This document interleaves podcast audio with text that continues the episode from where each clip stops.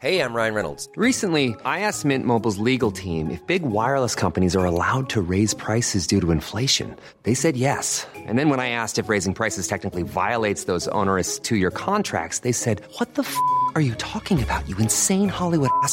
So to recap, we're cutting the price of Mint Unlimited from $30 a month to just $15 a month. Give it a try at mintmobile.com slash switch. $45 upfront for three months plus taxes and fees. Promo for new customers for limited time. Unlimited more than 40 gigabytes per month. Slows. Full terms at mintmobile.com.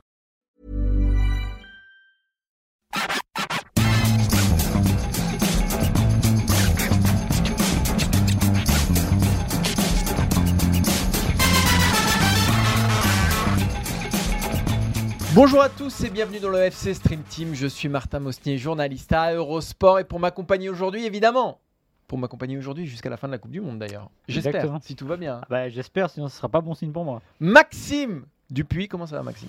Ça va, Martin? Ça va, c'est tout? Oula, c'est un Ouais, petit non, ça bah, va, c'est, ouais. Si, si, c'est un, un ça va de, de veille de match, de veille d'entraînement d'une compétition. Il faut que ça monte en puissance, c'est comme les joueurs. Ça vient au fur et à mesure.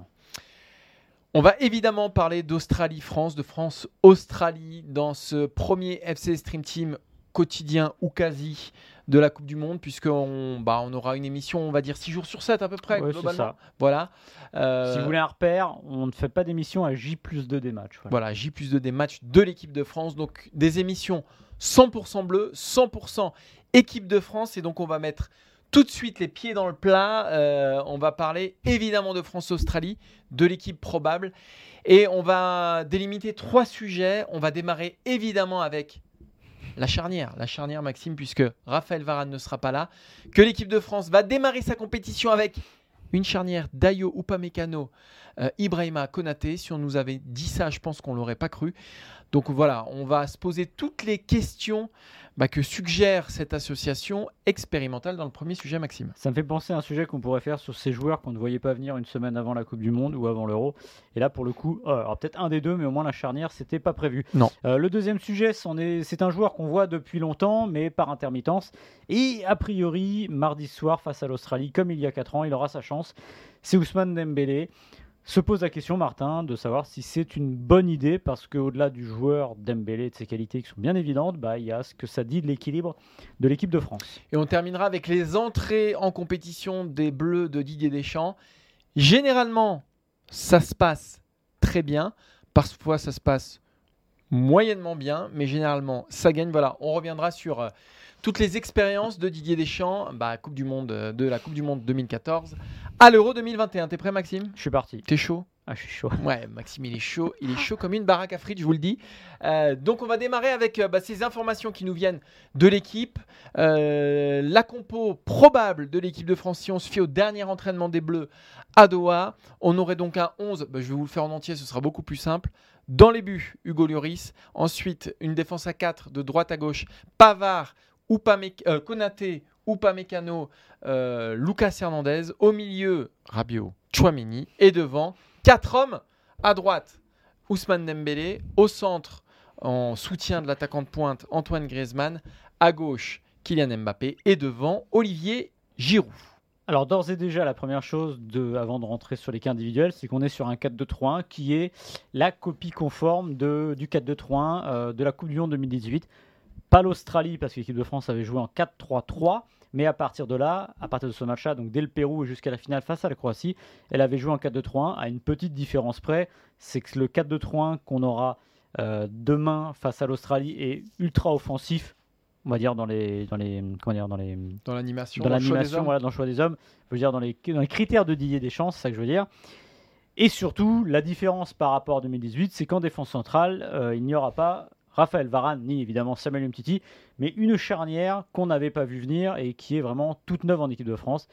Upamecano, Konaté.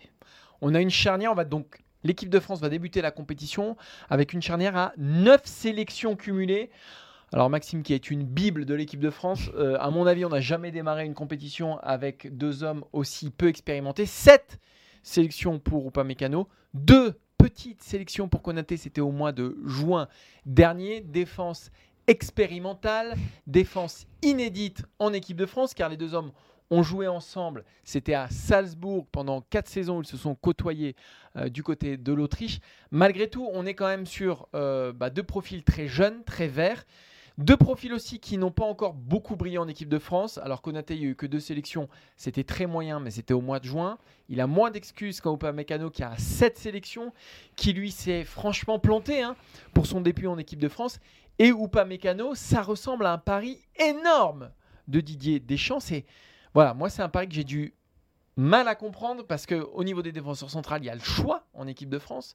Koundé, qui a déjà fait un tournoi euh, à l'Euro et qui a en plus depuis un an acquis des galons titulaires, alors certes dans une défense à 3 malgré tout, euh, et William Saliba qui marche sur l'eau en Angleterre, qui est peut-être le meilleur défenseur central de Première Ligue, mais Didier Deschamps lui préfère un ou pas Mécano, qui certes a l'habitude, plus l'habitude de jouer à gauche, mais qui au niveau des émotions, Maxime, c'est très compliqué pour lui en équipe de France. Ouais, moi j'ai rarement vu un joueur aussi euh, écrasé par le, fameux poids du, maillot, et notamment la dernière fois qu'on l'a vu, où on sentait que chaque ballon était un supplice, qu'il y avait euh, des soucis de, de, de, de, gestion des émotions. Et c'est vrai que ça peut arriver. Euh, Didier Deschamps avait parlé très vite avec lui de, cette histoire-là. Et moi, je trouve que ça se voyait un peu moins sur le terrain.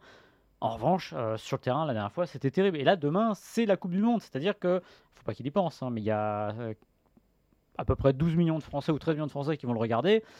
Voilà, moi je pense que Didier Deschamps, tout simplement, il s'est dit Raphaël Varane, le risque n'est pas à prendre. Euh, il est trop juste. On en avait parlé d'ailleurs vendredi. Donc il s'est dit solution. Alors comment je compense? Voilà. Tu l'as dit. Euh, alors de mémoire, je réfléchissais, réfléchissais pendant que tu parlais. Non, une, euh, charnière aussi peu expérimentée. Non, il n'y a pas eu parce que pour une raison simple, c'est-à-dire qu'une charnière déjà, c'est quasiment le premier truc qu'on installe dans une équipe nationale ou autre. Et, c'est quelque chose qui se construit. Qui se construit. Et il arrive en revanche qu'il y ait des soucis. Euh, une blessure. Euh, Varane, regardez, Varane avant l'Euro 2016, on se retrouve, si une mémoire est bonne, avec Rami et Koscielny. Et puis on a Umtiti en quart, mais Umtiti, c'est sa première sélection en quart. Il arrive là presque. Bah oui, par accident, parce que l'équipe de France, là, n'a plus le choix. Mais normalement, c'est un truc qui, qui, se construit. Là, Didier Deschamps, il se retrouve avec une charnière qu'il n'a pas pu construire parce que euh, Kimpembe n'est pas là, parce que Varane n'est pas là et parce que Lucas Hernandez est euh, là pour jouer à gauche dans une défense à 4. Conclusion, je pense que dans la tête de Deschamps, c'est de se dire écoute, je vais compenser l'inexpérience des deux par leur complémentarité, puisque ce sont des joueurs qui ont joué ensemble à Leipzig. Je suis comme toi, j'aurais beaucoup aimé voir William Saliba, mais j'ai l'impression qu'il a, j'ai l'impression de revoir Saliba et à Arsenal au début. Euh, j'exagère, mais peut-être qu'il s'est dit Didier Deschamps le problème, c'est que si je mets Saliba, il a très peu d'expérience aussi. Et en plus, il va se retrouver avec un joueur à gauche qui ne le connaît pas, ou très peu. Donc il s'est dit, peut-être, je vais mettre ces deux-là, au moins ils se connaissent. Mais j'aimerais bien savoir, ça c'est un truc euh, dont peut-être que le joueur en parlerait, mais comment on travaille sur les émotions d'un joueur, parce que là, ou pas mécano, les jambes, ça va. Enfin, j'en parlais avec un journaliste allemand il y a pas longtemps. aucun problème. Ah oui, les journalistes allemands, justement, c'est le contraire. Ils disent mais pourquoi vous dites que ça ne va pas en équipe de France? Et moi, j'ai envie de leur dire mais comment ça se passe? Comment ça se fait que ça se passe aussi bien au Bayern? Alors que le Bayern, c'est quand même quelque chose. Donc voilà, je pense qu'il a joué sur la complémentarité des deux avant l'expérience parce que il y a une part de risque. C'était peut-être aux yeux de Didier Deschamps le moins risqué en fait. En, fait, cette liste comporte 9 joueurs qui auraient pu jouer défenseurs centraux. Moi, j'en voyais au moins 7 devant ou pas mécano, c'est-à-dire à part Axel Dissassi, qui effectivement est arrivé un peu à la dernière minute et qui n'a aucune expérience en équipe de France. Donc ça me paraissait un peu cavalier de le mettre titulaire pour le premier match des Bleus. Mais hormis lui, euh, voilà, moi ou pas mécano, c'est celui qui m'a le moins convaincu en équipe de France. Il y a un Pavard qui peut rebasculer dans l'axe, euh, il y a Hernandez qui peut basculer euh, en axial gauche. Voilà, on peut pas dire qu'en tout cas Deschamps n'avait pas de solution sous la main. Des défenseurs centraux, c'est ce qu'il y a le plus dans cette, dans cette liste-là. Il y a quasiment un tiers, il y a plus d'un tiers de la liste qui est composé de défenseurs centraux. Choisir Dayo pas Mécano, Deschamps il prend un vrai risque parce que s'il se trouve comme il s'est euh, la plupart du temps troué en équipe de France, voilà, on pourra reprocher à Deschamps euh, on ne pourra pas dire qu'il n'était pas au courant. quoi. J'ai pris ses moyennes aux notes Eurosport, donc il a 7 sélections. euh, je crois que ça se joue aux alentours de 4. Ouais. C'est très très très faible pour une moyenne. Donc, euh, ouais, moi j'ai vraiment du mal à saisir euh, cette confiance envers Upamecano. Mais voilà, il l'a souvent rappelé. On sent que, en tout cas, il croit énormément en lui, Didier Deschamps, parce que même quand il était, même quand c'était compliqué pour lui. Il l'a rappelé, alors il a raté Ouais. l'euro quand même, mais malgré tout, il l'a quand même souvent rappelé, ça veut Ouais. dire qu'il croit en lui. Ouais, et il l'a même appelé dans les. Alors évidemment, s'il est là, dans les 25, c'est-à-dire que. Oui. enfin, nous, quand on faisait nos listes, et je pense comme 99% des, des journalistes de l'Hexagone, euh, au petit jeu des pronostics, Upamecano n'était pas dedans. Voilà, parce que ce qu'il avait montré, c'était trop juste, parce qu'il y avait d'autres défenseurs centraux. Et il va être titulaire. Mais après, encore une fois, je pense vraiment que. Alors, je suis pas dans la tête du sélectionneur, mais de se dire que.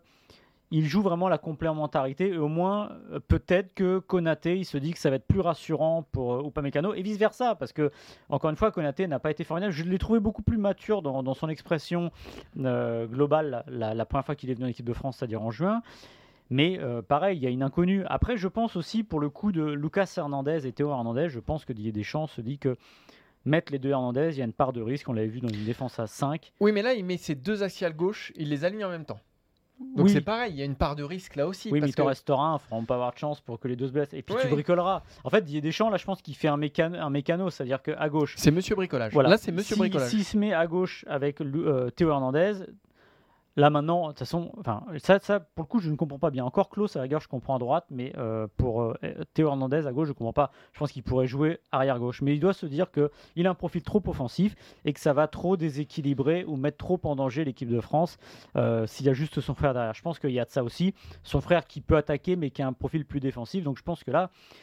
C'est une manière de se rassurer, mais c'est vrai que j'ai- j'ai- j'aimerais être une petite souris et voir ce qu'il a fait à l'entraînement pour le coup. Ouais, moi aussi. En tout cas, c'est un, bon, c'est un, c'est, un pari vraiment risqué. C'est un des, peut-être même un des paris les plus risqués de Didier Deschamps en Coupe du Monde, parce que moi, j'ai pas le souvenir Alors- de lui d'avoir pris, euh, voilà, de, de lancer des, Bah, une charnière entière quand même. Là, on Non, parle mais de- l'autre pari qui était très C'était risqué, Umtiti. c'est Umtiti, voilà. Mais Umtiti, finalement, il était confronté à une cascade de Oui, forfaits. voilà. Tu me diras, là aussi. Là, il n'y a pas le choix. Et si, là, il y a des choix. Non, non, il n'avait pas le choix ah ouais, Umtiti. Umtiti, il n'avait pas des choix. Là, il y a des choix. Mais encore une fois, moi, c'est. Je reste Didier sur cette, choix. Sur, ce- sur cette impression de Didier Deschamps à l'euro qui bricolait, qui bricolait. Et là, j'ai encore l'impression qu'il nous fait un remake de Monsieur Bricolage. Mais bon. Allez, Maxime, on va passer au deuxième sujet de cette émission. On parlait bricolage dans, le premier, dans la première partie. Euh, on peut reparler bricolage euh, dans la deuxième partie, puisque Didier Deschamps bah, risque de lancer Ousmane Dembélé et une attaque à quatre têtes hyper offensive, mais qu'on n'a pas vu depuis l'Euro, ça c'est une certitude, puis qu'on n'a Mm. pas dû voir quand même depuis un bon paquet de temps en équipe de France. Toi, qu'est-ce que ça t'inspire de titulariser le Barcelonais face à l'Australie? Bah, déjà, je pense qu'en grande compétition, euh, la dernière fois qu'on a eu un- une équipe aussi offensive, c'était peut-être finalement l'Australie 2018. C'est-à-dire qu'il n'y a pas quatre attaquants, mais on a Mbappé, euh, Griezmann, Dembélé, et avec milieu de terrain, notamment avec Tolisso, voilà, qui peuvent être des joueurs un peu plus, on va dire, tournés vers l'offensif. Voilà. Euh, ce que ça m'inspire, c'est que bah là, pareil, Didier Deschamps se raccroche un peu à 2018, se raccroche à un système que l'équipe de France connaît en 4-2-3-1, mais qui pour moi n'ira pas au bout de la compétition. Voilà. Alors, évidemment, euh, chaque compétition se ressemble, mais hormis que Mbappé et Dembélé soient, des, soient mis à bosser défensivement exceptionnellement, mais souvenez-vous du premier match face à l'Australie en 2018, J'ai un doute. les deux qui avaient pris très très cher avec Deschamps euh, dans la causerie du lendemain, c'était ces deux-là parce qu'ils ne couraient pas assez, ça ne défendait pas assez. Euh, c'est très bien quand vous avez le ballon. D'ailleurs, Didier Deschamps en a reparlé ce matin. C'est marrant parce que j'ai dire, il fait pas ce qu'il dit, Didier Deschamps, dans le sens où il, son système le plus rationnel, il dit toujours c'est le 4-4-2, mais c'est pas un 4-4-2 avec euh, Coman sur les côtés et Dembélé. C'est un 4-4-2 qui est un peu plus solidifié. Là, il se retrouve avec un, un système en 4-2-3-1 avec euh, deux ailiers, on peut dire évidemment Mbappé plus qu'un ailier, euh, un meneur qui défend, qui peut défendre, et Giroud qui fera le boulot. Mais c'est quand même très tourné vers l'avant et ça va à l'encontre de ce qu'il euh, dit toujours. C'est-à-dire que s'ils n'ont pas le ballon, bah, pour courir derrière le ballon, ce sera plus compliqué. Après, pour ce qui est du joueur, puisque c'est lui, oh, ça me fait plaisir parce que c'est un joueur qui n'a pas de peau, qui se blesse pendant l'euro, qui est plutôt un bon camarade, qui est plutôt un très Mais- bon footballeur. Oui, on remet pas en cause son... Mais ses qualités. C'est plus, voilà, faudra voir demain dans le. De toute façon, ce que dit Deschamps aussi, il a raison, le football, c'est un rapport de force. Tant que l'équipe de France aura le ballon, si elle arrive à mettre le pied dessus, ça pose pas de gros problèmes. C'est au moment où elle va le perdre que ça peut être plus problématique. Moi, j'ai peur qu'elle se mette quand même en danger sur ses côtés. Euh, pour quatre raisons. Pavard, Lucas Hernandez, Dembélé, Mbappé. Pourquoi? Euh, Déjà derrière, on part avec des latéraux qui n'en sont plus en club. Lu- euh, Lucas Hernandez rejoue quand même à gauche avec le Bayern Munich. Bon, il maîtrise plus ou moins ces postes-là. Ils ont été champions du monde à ces postes-là, mais en équipe de France, bah, il s'avère que ces deux-là étaient devenus des défenseurs centraux. Donc, il peut y avoir une perte de repère. Devant eux, pour les protéger, on a deux hommes, Dembélé et Mbappé, qui n'ont pas euh, le volume de jeu ou la discipline défensive euh, d'autres qui auraient pu jouer à cette place-là. Euh, bah, on pense à une époque à Moussa Sissoko ou, à- ou- ou aujourd'hui à Adrien Rabiot. Donc on va avoir des ailes très exposées. Il faut se souvenir qu'à l'Euro, ces ailes étaient déjà très exposées et c'est ce qui a coûté la perte de l'équipe de France. Et que là, on part dans une animation et dans un système très ambitieux face à des Australiens qui nous avaient proposé des problèmes offensifs aussi en 2018. Alors l'équipe d'Australie, elle a énormément changé. Vous me direz, ce n'est que l'équipe d'Australie, et je, suis, je te rejoins Maxime, je pense que jamais contre le Danemark, il démarrera avec Dembélé, Mbappé, Giroud et Griezmann. Mais malgré tout, on est quand même sur un système, un, qu'on maîtrise assez peu, deux, avec des joueurs qui ne jouent pas forcément au poste auquel ils sont habitués ces dernières années en équipe de France, trois, avec des joueurs inexpérimentés, et quatre, avec une équipe qui penche vraiment, vraiment vers l'avant, et ça ressemble pas à des champs. Bref, ça fait beaucoup... 4 points x 2. Ouais, ça- voilà, ça- non mais ça fait beaucoup d'interrogations qui moi me Alors- laissent sceptique au coup d'envoi de cette rencontre. Alors, se pose la question de ce qu'il aurait pu faire euh, autrement, parce que c'est pas une évidence. Alors, il y a le fameux 4-2-3-1 où vous mettez ce joueur de couloir à gauche, type Matuidi, qui aurait pu être Rabiot, mais si vous mettez Rab- Rabiot à gauche, vous obligez euh, ben, euh, pas Benzema malheureusement, mais euh. Mbappé Ouais. À aller sur le côté droit. Et Mbappé n'en a pas hyper envie comme à la Coupe du Monde. Vous- Il manque finalement un Moussa Sissoko à cette équipe de France, en gros. C'est-à-dire un mec qui va bloquer le couloir droit. On se souvient que euh, Tolisso s'était perdu dans le couloir droit, c'était contre le Portugal, Ah oui. je crois, à l'Euro. Euh, donc c'était pas la solution. Ah, Il y a une autre solution qui, qui vaut ce qu'elle vaut. Bah, en club, Gendouzi joue à cette position-là, en quelque sorte, dans un 3-2. Bah, non, mais Soyons sérieux, Maxime. En club, Gendouzi joue beaucoup plus haut que ce qu'il devrait faire. C'est correct, voilà. Encore une fois, c'est des, des systèmes, si on veut défendre, où il faut un sacrifié. Voilà. Bah, peut-être que Gendouzi, sur le côté droit, à un moment, on se dira, bah, c'est peut-être lui qui a cette tête-là. Mais c'est vrai que, en fait, c'est la, la conclusion de, de- tout, c'est-à-dire ça, ça démarre de la défense, ça va, ça va vers l'attaque, c'est que Deschamps est obligé de bricoler. Alors, il n'a pas de peau, encore une fois, parce qu'il y a une nuée de, de blessés, mais même avec Benzema, ça aurait été comme ça. Et d'ailleurs, je pense que me faites pas dire ce que j'ai pas dit, mais dans cette euh, situation actuelle, vaut mieux avoir un Giroud, je pense, pour le repli, parce que je ne sais pas ce que ça aurait donné euh, une ligne Mbappé, Benzema, Dembélé au moment du repli. Be- Benzema fait le job, mais pas exactement avec la même amplitude que- qu'un Giroud. Mais ce qui est sûr, c'est que là, face à l'Australie, on a un one-shot. C'est-à-dire qu'on a une équipe pour ce match-là et qu'on ne construit pas pour le reste de la compétition. On en a pas parlé dans le Mm. premier sujet avec la charnière, qui a priori euh, bah, devrait bouger au deuxième match euh, si Varane euh, se remet. Mais même face au Danemark, je ne vois pas l'équipe de France démarrer dans un tel schéma avec de telles ambitions offensives. Donc, moi, je retrouve un peu, ce que je disais tout à l'heure aussi, le Didier Deschamps de l'Euro, qui fait en fonction des forces de l'adversaire, et voilà, qui, qui n'a pas une idée directrice. Or, ce qui a fait la force de l'équipe de France à la Coupe du Monde 2018, c'est, alors c'était certes que le deuxième match, mais c'est qu'au deuxième match, voilà, elle avait trouvé son système, ses hommes, ça n'a pas bougé, force collective, automatisme, bim bam boum, on y va et ça gagne. Là, euh, j'ai l'impression d'une équipe one shot. Voilà, alors après, je souhaite pour elle euh, que ça fonctionne, mais à 24 heures du match, j'ai des doutes. Mais en tout cas, pour en revenir à Ousmane Dembélé, euh, juste d'un point de vue humain et sportif, c'est Oui. plutôt cool de le revoir. Il était sorti Ok, blessé mais- face à la Hongrie. Non, mais Non, On a le droit de- on a mais le droit de- de ouais, s'attacher ouais, aux bah, C'est cool de voir Colomboigny aussi. Tu vois, on l'a pas vu depuis qu'il a gagné la Coupe de France avec Nantes. Euh, ça peut être sympa aussi. ça se trouve, il rentrera. hein. Non, Il mais. est sur le banc. là. Non, mais voilà, bon, on verra. De toute façon, encore une fois, c'est une question de Euh, rapport en de plus, force. moi, pour Dembélé, alors, on le caricature un petit peu comme ça, mais moi je le vois très bien en impact player. Moi je Ah le vois oui, ah très bah bien en oui. sortie de banc. Je le vois très bien amener ses jambes quand les mecs euh, en, en ont, en ont ras-le-bol, qui se sont tapés Mbappé, Giroud, Griezmann et que là t'as Dembélé qui rentre. Moi je le vois là-dedans, je le vois dans Et ce registre-là. Mais- L'autre immense perdant, mais à plus long, enfin pas à plus long terme, de, de plus plus loin, c'est Kingsley Coman aussi. Oui. Changement de système et tout, voilà, il était la solution potentiellement, même si moi j'y croyais pas. Au moins lui il est piston. là, contrairement à Klaus. Voilà, euh, il aurait pu être celui qui postulait. Voilà, choisi Dembélé. C'est que Deschamps aime beaucoup Dembélé. Voilà, ben, à, à lui de, de, j'allais dire, non pas de nous faire mentir, mais de donner raison à Didier Deschamps face à l'Australie. France-Australie, ce sera le premier match donc, de cette équipe de France à euh, la Coupe du Monde 2022 et on s'est replongé dans nos souvenirs pas si lointains Mm. des premiers matchs en compétition des Bleus de Didier Deschamps. C'est très simple. Brésil 2014, victoire convaincante, très convaincante, voire très très convaincante, mais bon, façon Honduras. Euro 2016, victoire à l'arrache, dernière seconde, souvenez-vous la mine de paillettes face à la Roumanie.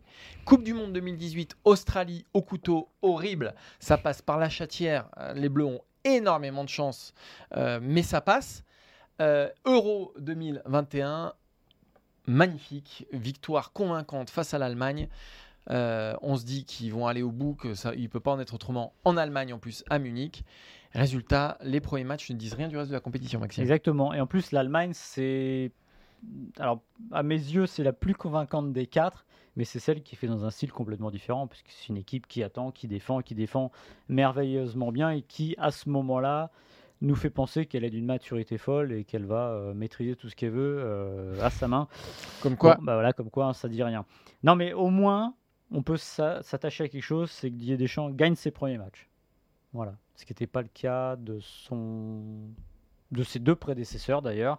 Euh, donc déjà au moins ça permet de, de- clarifier euh, l'air. Vous partez avec trois points. Et évidemment c'est toujours important, mais là particulièrement parce que moi c'est le match du Danemark qui me fait très très très très peur. Imaginez que demain soir l'équipe de France ait fait match nul contre l'Australie. Elle se retrouvera samedi face au Danemark qui euh, lui a fait tout ce qu'elle voulait cette année. Alors vous me direz c'est pas les mêmes matchs, c'était pas la même équipe c'est toujours la même chose, c'est qu'une équipe en face est en forme, c'est qu'une équipe en face se connaît bien, avec un collectif très huilé, ce qui est pour l'instant l'à peu près exact contraire de ce que les Bleus ont. Donc vraiment, je pense que là, des, des- c'est toujours important pour les matchs, mais je suis pas loin de penser que celui-là est le plus important des cinq. Et, et- et là, d'autant plus, je dirais qu'il y a un climat autour de cette Mhm. équipe de France qui peut vite basculer. Euh, il s'est passé beaucoup de choses euh, sur et en dehors du terrain. On va parvenir sur aussi la FFF, etc. Mais en tout cas, avec les forfaits, c'est très lourd ce qu'il y a autour de l'équipe de France. Et je dirais que tout autre résultat, j'allais dire même qu'une victoire convaincante, plus qu'une victoire, une- qu'une victoire convaincante, alourdirait un petit peu plus encore ce climat-là. Alors, évidemment, avant le début de la compétition, on ne peut pas tirer de conclusion. Euh, les joueurs, ils sont voilà, dans leur bulle, etc. Tout se passe bien. Mais là, si en plus on a un résultat qui sanctionne des manques, alors même que cette équipe de France, on voit mal où elle va avant le début de la Coupe du Monde, je pense que ça pourrait leur mettre la tête dans le seau et on pourrait se revivre un scénario euh, qu'on aimerait bien oublier, qui s'est passé il y a 20 ans par exemple. Euh, mais voilà, c'est, tu as raison, un match charnière, un match important, d'autant qu'il y a une équipe comme... Pour l'équipe de France en Coupe du Monde en 2014 et en 2018, je ne pense pas qu'il y avait dans le groupe une équipe aussi compliquée que le Danemark 2022. Il y avait le Mar- Mm. Danemark 2018, il y avait la Suisse 2014 Ouais. qui, était, qui était assez chouette aussi. Mais rien de comparable au Danemark euh, 2022 qui est un outsider costaud euh, au dernier carré. Donc euh, voilà, il vaut mieux pas se riper. Sinon, je pense que ça peut mal tourner et vite mal tourner. Ouais, c'était une Suisse qui n'était pas à son top encore, qui est devenue plus forte par la suite. C'était un Danemark qui n'était pas aussi fort, et puis en plus c'était un troisième match. Là, vraiment, c'est c'est un Danemark qui est a priori au, Qui est au candidat au dernier ouais, carré pour moi. qui est candidat au dernier carré, qui fait partie des outsiders sérieux, ce que n'est pas le- ce que n'est pas l'Australie. Donc euh, raison de plus pour pas pas se rater. Et cette situation, euh, avec tous ces blessés, il y avait eu un peu quand même avant la Roumanie en 2016 à l'Euro, avec beaucoup de blessés, mais j'ai l'impression que l'équipe de France, alors non, avec le recul, il faut quand même le, ra- le rappeler, parce qu'on avait de très très très très gros doutes sur la défense quand même. Oui, alors, oui. avec le recul, on rigole parce, Parce qu'il n'y avait bah pas Varane déjà. il n'y avait pas Varane, mais il y avait Koscielny et bon, Là maintenant, quand on regarde la défense, on se dit bon bah finalement ça allait, mais je crois qu'à gauche c'était ou Evra ou. Clichy. Ouais, Et je crois Ouais. que Clichy avait joué le Ouais. premier match ou après il était plus sorti, je sais plus. Evra, Enfin, premier match, je Ouais, crois. et à droite, c'était Sagna. Mm. Honnêtement, il y avait des doutes et on était à se dire que bah, ce qui faisait finalement la force de l'équipe de France n'en était plus vraiment une. Alors finalement, c'était bien passé. Donc voilà, il y avait un peu cette petite, euh, ce petit doute autour de l'équipe et c'était passé, comme tu as dit, par la chatière pour le premier match avec cette frappe incroyable du pied gauche de Dimitri Payet. Après, les équipes se forment pendant les tournois. Oui. Euh, aussi bien qu'on va faire tout le tournoi avec cette charnière euh, Konaté ou Pamecano, que tout va très bien se passer, et qu'à la manière d'un Umtiti qui s'est fondu complètement dans le 11 et de manière fantastique à l'Euro jusqu'à Moscou, finalement, jusqu'à, jusqu'au sacre mondial, peut-être qu'on aura des révélations. Mais ce qui est certain, c'est que voir des champions du monde avec un tel réservoir, avec de telles individualités, avec une pancarte qui était quand même très très grosse jusqu'ici, voir tout ça s'évaporer petit à petit, jour après jour, semaine après semaine, voire mois après mois, pour arriver la veille du match avec une charnière qui n'a jamais joué ensemble et avec un Ousmane Dembélé qu'on ressort un petit peu du frigo. Voilà, c'est tous ces éléments-là qui font que voilà, le climat est. On aurait, on aurait pu connaître un climat un peu plus serein. Ouais, et moi, si j'ai un doute par rapport à la dernière fois, par rapport à l'Allemagne, évidemment, c'est qu'il manque Kanté et Pogba déjà. Mais c'est Ça, mais oui, au-delà de ça, pas, c'est pas un détail. hein. Au-delà de ça, c'est le caractère. En fait, je sais pas si cette équipe a du caractère. Je sais que Griezmann a de la grinta, que Giroud a de la grinta, que Mbappé aime la gagne. Euh, Que Lloris, c'est l'assurance tout risque a priori. Voilà, mais je ne sais pas si cette équipe a du caractère, voilà, face à l'adversité.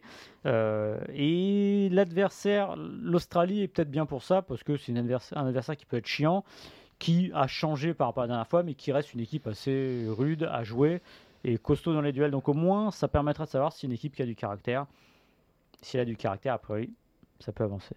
Réponse demain vers 23h dans le euh, FC Oui, Stream bah Team, oui, le oui. débrief, Maxime Exactement.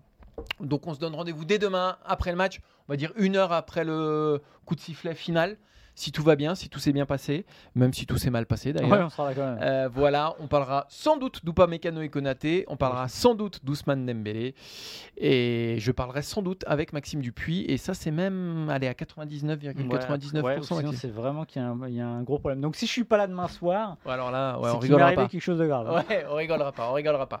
Merci Sébastien, bah, derrière les manettes. Merci Quentin pour ce nouvel habillage. Il est derrière ou devant les manettes? Devant les manettes même plutôt. Et devant les. euh, non, derrière les manettes. Ah non, devant, les ma- manettes, c'est pas devant possible. Non, pour moi, il est derrière pas, les les manettes. manettes sont devant lui, il est pas dans le dos. Bon bref, Bon, bref. Et merci Quentin pour ce nouvel habillage euh, très euh, Qatar 2022, on va dire. magnifique. On se donne rendez-vous demain pour débriefer le premier match des Bleus à la Coupe du Monde 2022 face à l'Australie. Ciao Salut